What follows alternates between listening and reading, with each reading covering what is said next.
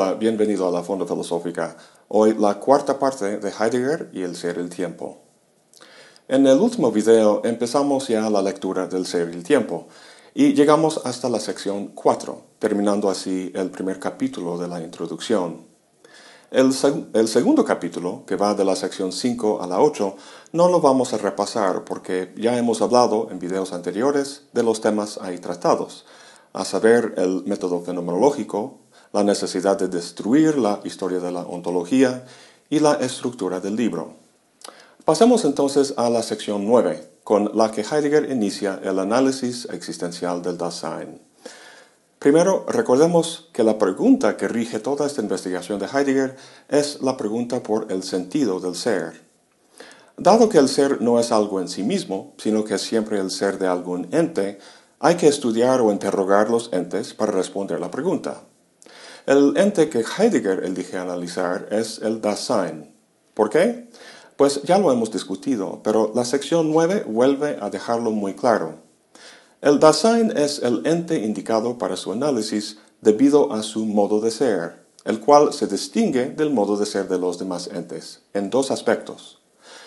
Primero, dice Heidegger, la esencia del Dasein consiste en su existencia. Ahora, eso suena un poco extraño, porque la esencia de algo es lo que hace que sea cierto tipo de cosa y no otro. Al conocer la esencia o definición de perro, por ejemplo, lo puedes distinguir de otras cosas como computadoras. Nadie va a confundir la propiedad de ser mamífero con las computadoras. Sin embargo, al decir que la esencia del Dasein consiste en su existencia, ¿no habla Heidegger de una característica que todo ente tiene, a saber, el existir? Si es así, ¿cómo puede el Dasein distinguirse de los otros entes? Como suelen hacer los filósofos, Heidegger hace una distinción. El uso cotidiano del término existencia proviene del término escolástico existentia, que significa lo que Heidegger caracteriza como vorhanden, literalmente delante de la mano, algo que ocurre físicamente en el mundo y con el que uno podría toparse. Vorhanden, o lo que Rivera traduce como estar ahí, es el modo de ser de todo ente que no sea el Dasein. La esencia o modo de ser del Dasein, en cambio, es también la existencia, pero en otro sentido, uno que Heidegger distingue con el término alemán Existenz. ¿Cuál es la diferencia? El Dasein no es un ente que simplemente ocurre por ahí, como una computadora o incluso un perro sino uno que en su ser se conduce o se dirige a su ser. Si nos fijamos en la etimología de la palabra existir, Heidegger, por cierto, era amante de las etimologías, podemos ilustrar lo que quiere decir. Viene del latín existere, que significa destacarse o resaltarse, como ponerte en primer plano con respecto a un trasfondo. En este sentido, decir que el Dasein existe quiere decir que puede apartarse de su propia ocurrencia en el mundo y observarse a sí mismo. Es en este sentido que el ser del Dasein, como platicamos en un video anterior, se presenta o se manifiesta como una cuestión abierta, algo que tiene que resolverse, algo sobre el cual una decisión tiene que tomarse. Las computadoras y los perros no hacen eso al reunir las propiedades que los definen, ya son lo que son. Lo que Heidegger está diciendo es que lo que constituye la esencia del Dasein no son propiedades, sino más bien posibilidades. El ser de un perro está cerrado. Como dijo Rousseau, al cabo de unos meses de nacer, un animal es lo que será el resto de su vida. El Dasein no. Su ser, en cambio, está abierto. En todo momento de su existencia, tiene su vida por vivirse, por realizarse. Resumiendo, el modo de ser de todos los entes que no sean el Dasein es el estar ahí o Vorhandensein, cosas que simplemente ocurren en el mundo físico. Si preguntamos por ellos, preguntamos ¿qué es? Y la respuesta es una serie de propiedades que constituyen su esencia. El modo de ser del Dasein es la existencia, propiamente hablando. El Dasein no tiene propiedades en el sentido tradicional, sino que las tiene que determinar, o, en otras palabras, tiene que interpretar lo que es. Debido a eso, si preguntamos por el Dasein, no preguntamos qué es, sino quién es. Y esto nos lleva a la segunda cosa que distingue al modo de ser del Dasein de los demás entes.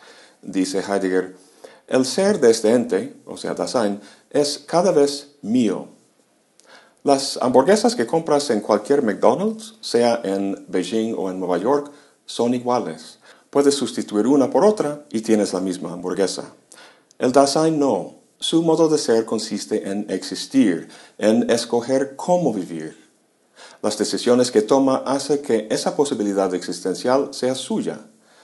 En el último video vimos que el modo particular en que cada Dasein vive su vida, por ejemplo, ser un profesor de filosofía en vez de un abogado, Heidegger lo llama los existentivos.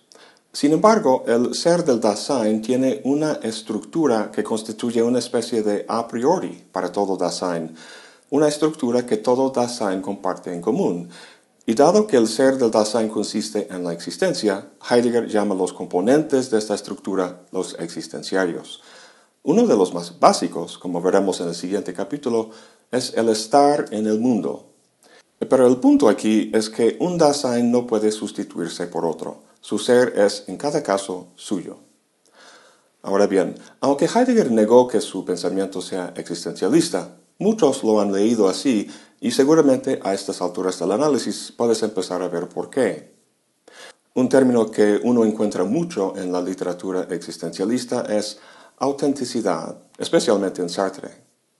Si haces una búsqueda en Internet por Heidegger y autenticidad, encontrarás muchísimas entradas dirigiéndote a libros, artículos y blogs que hablan de ese concepto en su obra. Sin embargo, si buscas esa palabra en El ser el tiempo, aparece solo cinco veces. ¿Por qué tanta discusión en la literatura sobre un concepto que apenas aparece en el libro? Porque en la edición en inglés aparece cientos de veces. Para esclarecer esta situación, veamos dos términos en el alemán y cómo se han traducido. Echtheit y Eigentlichkeit. Echtheit es esa palabra que aparece solo cinco veces en la obra y que al español han traducido como autenticidad lo cual es correcto. Al inglés lo tradujeron como genuineness, el estado de ser genuino, lo cual también es correcto. El término importante, el que aparece cientos de veces en la obra, es Eigentlichkeit. Es ese lo que traducen al inglés, al inglés como autenticidad. Al español, tanto Rivera como Gauss lo han traducido como propiedad. Las dos traducciones tienen su razón de ser. La raíz de la palabra es eigen, que significa propio, como tener tu propia opinión. Y por eso tiene sentido la traducción de Rivera. Y eigentlich significa real o verdadero, como el verdadero o auténtico problema. Y ahí el sentido de la traducción inglesa. Pero, ¿cómo lo usa Heidegger y qué quiere decir? Dice Heidegger, el Dasein es cada vez su posibilidad y no la tiene tan solo a la manera de una propiedad que estuviera ahí. Y porque el Dasein es cada vez esencialmente su posibilidad, este ente puede en su ser escogerse, puede ganarse a sí mismo o perderse. Puede hacer esto, dice Heidegger, solo en la medida en que por su esencia puede ser propio o auténtico, es decir, en la medida en que es suyo. Encontramos aquí una distinción entre posibilidades y propiedades. La esencia de un ente cualquiera es una lista de propiedades. La esencia del Dasein es la existencia, en el sentido de posibilidades, posibilidades que tienen que escogerse. Pero para escoger y realizar posibilidades, el Dasein tiene que enfrentar su existencia de forma auténtica, es decir, como propia o suya.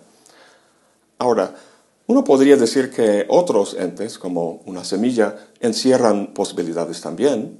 Dentro de esta semilla está la posibilidad del girasol, la cual puede actualizarse como vimos en Aristóteles. Sin embargo, a diferencia del Dasein, esa posibilidad de la semilla no es suya. Para empezar, tiene solo dos posibilidades, desarrollarse en girasol o quedarse como semilla. Y esas posibilidades son las mismas para cualquier semilla de girasol. En otras palabras, el modo de ser de la semilla es simplemente el de estar ahí. Su esencia no es la existencia, como en el caso del Dasein, porque su ser no es algo que tiene que decidirse al escoger una posibilidad. Cada Dasein, en cambio, es un caso individual. Las posibles maneras de responder la cuestión de la existencia no se repiten de forma automática para los demás Dasein, como se hace en el caso de la semilla.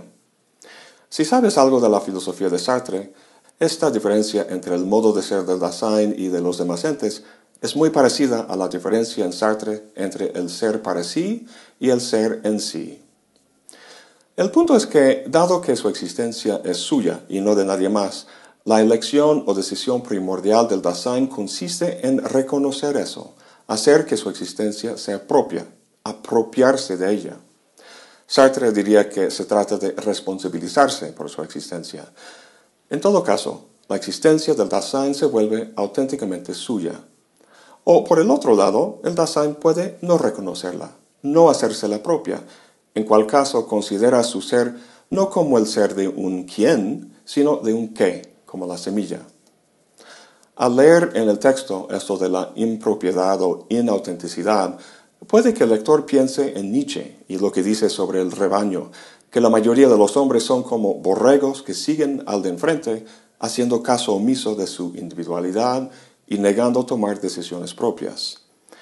En un sinnúmero de novelas, obras de teatro y películas encontramos la oposición entre un héroe existencialista por un lado y las masas anónimas y conformistas que le rodean. Esta es una excelente estrategia taquillera, pero la distinción que hace Heidegger no va por ahí. No utiliza estos conceptos para evaluar éticamente a las personas, sino para estructurar inteligiblemente su investigación sobre el ser. Los binomios propiedad-impropiedad o autenticidad-inautenticidad son como el binomio verdadero-falso en la lógica.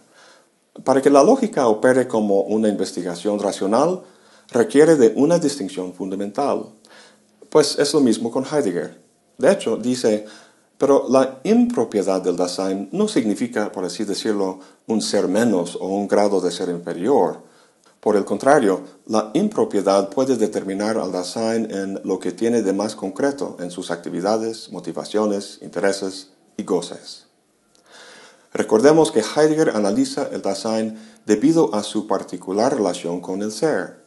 Sea esa relación propia o impropia, ilumina para Heidegger la estructura ontológica subyacente del Dasein, la cual servirá para entender el ser en general. A pesar de la primacía que tiene Dasein para una investigación del ser, cosa que discutimos en el último video, Heidegger no puede simplemente acercarse a alguien y pedirle que le cuente sobre el ser. El Dasein no lo puede revelar de forma inmediata y clara, ya que el ser, como dice Heidegger, es lo que está más lejos del Dasein, es decir, lejos de su comprensión. Un ejemplo puede ilustrar el problema. Eres muy bueno jugando al billar, pero si alguien te preguntara sobre las leyes de la física que rigen el movimiento y la conducta de las bolas, no sabrías decirle. Las leyes de la física constituyen la estructura de trasfondo en la que un juego como el billar sea posible. Pasando al lado del Dasein, la estructura existencial de su modo de ser es lo que permite que haya o que se revele un mundo en primer lugar. Dado que es la condición para cualquier estado particular del Dasein, los existentivos que mencionamos en un video anterior, el Dasein no puede tener un conocimiento directo de esa condición de trasfondo. De la misma manera que no puedes ver lo que permite que veas, o sea, tus propios ojos. Dada esta situación, entonces, ¿cómo va a proceder en su investigación? Supuestamente el Dasein es el ente indicado para la pregunta por el ser, pero si no tiene acceso directo a su ser, ¿cómo lo puede interrogar Heidegger?